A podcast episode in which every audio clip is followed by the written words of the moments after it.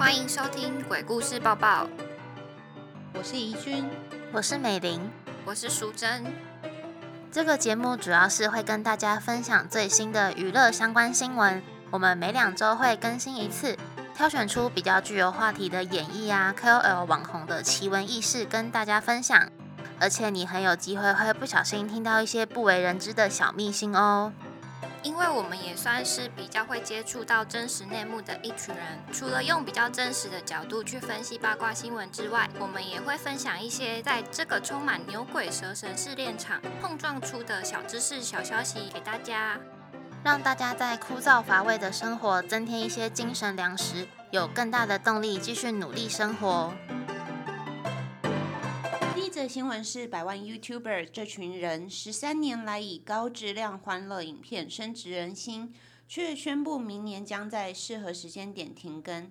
展荣强调，这是所有成员讨论后的共识，主要原因是大家认为是时候做出一些改变。希望未来能让彼此往更好方向前进。更特别指出，让我们可以回归那种纯粹紧密的心。未来停更后，不代表不会再有任何作品诞生的可能。希望未来还能以不同方式回到大家面前。消息一出，让粉丝相当的不舍，也期待这群人归来的时刻。其实网络好像有在讨论，他们是因为观看数大幅的下降，点阅率下滑，然后会不会是跟分润有关系？哦，那如果。弟弟展瑞有受访，他也是听朋友讲才知道哥哥已经先宣布停更了。但是后面大家在揣测说是不是他们两个兄弟吵架或闹翻，但随后又有更新两个人的兄弟合照，就说：“哎呦，我们没有要分开啊，大家不要揣测了。”这让我回想起当年有一则新闻，宋慧乔和宋仲基离婚的时候，宋仲基也是抢先官宣，让宋慧乔非常的措手不及。这样感觉观感不是到很好哎，后面还要出来辟谣说啊没有不好。你是现在才知道宋仲基的事吗？我是我知道他们离婚，因为我那时候有很认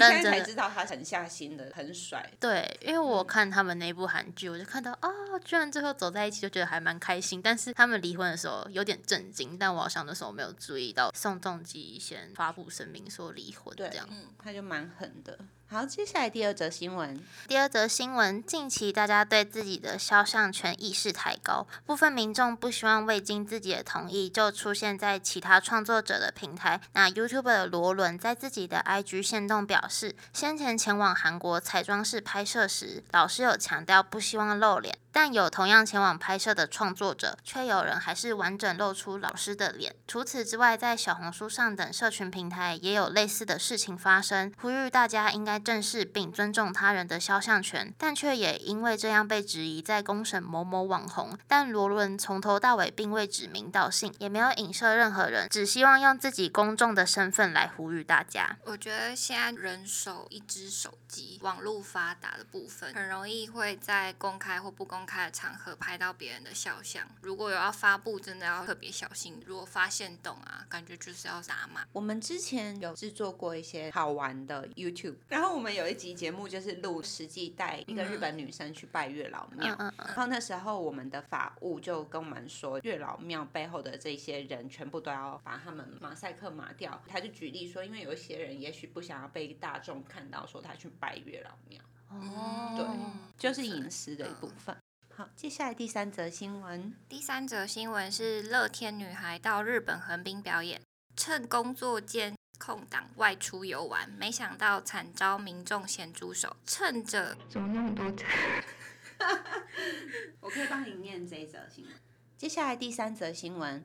乐天女孩到日本横滨表演，趁工作间的空档外出游玩，没想到却遭到民众咸猪手，趁着走路经过时偷摸大腿。副队长菲菲目睹整个过程，走在后方的成员云溪也受害，直呼真的好傻眼。目睹整个过程的菲菲很崩溃，但还是强颜欢笑和粉丝报平安。然后后续看似没有受偷摸事件影响，提醒民众热情之余还是要有基本的尊重。那时候我看这个新闻，他好像是今经过那一群人，就把一只手指头这样比出来，从他们的大腿全部划过去。划过去，摸到实际的肉吗？对，因为他们穿短裙，然后他们是这样把，就一只就是那个手指头对对对，嗯，哦好像食指这样划过去，所以第一个副队长被碰到之后，后面的云溪也会被碰到，就是因为他一只手指头这样划过而且是在。日本很冰，我们是不是前一次播报新闻的时候，也刚好有一则日本的类似新闻？尼克妹，好，接下来第四则新闻，韩系 YouTuber 刘丽颖近期在 IG 上帮朋友贩售 Blackpink 的首尔最终场门票，位置是 VIP 席。他强调有预算在问，很贵，引起网友质疑他的举动是在助长黄牛的行为。有粉丝留言表示，不该助长黄牛行为，尤其是有影响力的公众人士。对此，刘丽颖发现动表示否认黄牛行为，认为很多网友问他有没有票，所以他帮他们问到的。卖票的人也是认识的人，认为没有赚粉丝的钱，更表示有预算就买，没预算他也没有办法，引起热议。就是好像在买演唱会票这件事情上面，如果有些真的粉丝自己没有买到，那他们在求票的时候，有部分的人如果说有预算在问的话，会让他们感觉到这个就是黄牛，就是把钱加上去。对对嗯对，所以他后来这样子澄清，大家也是没有办法接受。对啊。但我还是真的有上网去查，好像真的有法规是，如果已经先买了，但是你要转售的话，如果是高过原本的价格，不是原价出售，都会是算黄牛的一种。所以就是如果是六十块，多六十块手续费那种也不行，就是不是票的原价，会有走在就是法规那个条例的。哦，所以其实黄牛票是违法的吗？有一个法规在制哦约这个，嗯，所以就算多一块钱都是算黄牛。但我朋友之前也是 Blackpink 来台湾开演唱会，然后他很想要去，他就去打听了某某网咖，抢票非常的好抢，结果坐在他旁边的人就是一群黄牛，然后全部都有抢到票，然后他就觉得很扯，其实刚才听到说那个黄牛其实是有被法规限制的，我还蛮惊讶的，因为黄牛票在台湾是一个非常猖獗的行为啊，有一点像代购这样。好，那也希望借由这次的这个事件，可以把黄牛票这件事情压制下来。接下来下一则新闻，接下来进入艺人新闻，金曲歌后魏如萱原本九月二号晚上要在香港举行 Have a Nice Day to You 的香港站，但因为台风搅局，主办单位对于演唱会是否如期进行处置方式无法获得粉丝的认同。魏如萱更在回复留言时被认为失言。由于台风影响，香港不少班机取消，许多预计要去看魏如萱演唱会的歌迷到他社群哀嚎留言：“我明天要去香港，机票被取消了，我要哭了。”但魏如萱却回复换班机，所以网友认为台风都来了，根本不可能换班机解决，因此批评他失言。最后魏如萱也选择关闭留言。那后续主办单位也没有打算要延期，更是到了隔天才提供退票退款的方式。哎，他讲的这句话让我想起一个很有名的历史事件，就是法国大革命前最后的皇后玛丽安东尼，她就是被人民视作为奢华无度的骄纵皇后。当时干旱很严重，民不聊生。玛丽安东尼皇后她被传最有名的一句话，就是在人民快要饿死的时候说出：“人民没有面包吃，那为什么不吃蛋糕呢？”她跟那个魏如萱讲的这句话就有点。雷同有点像，那玛丽安东尼皇后她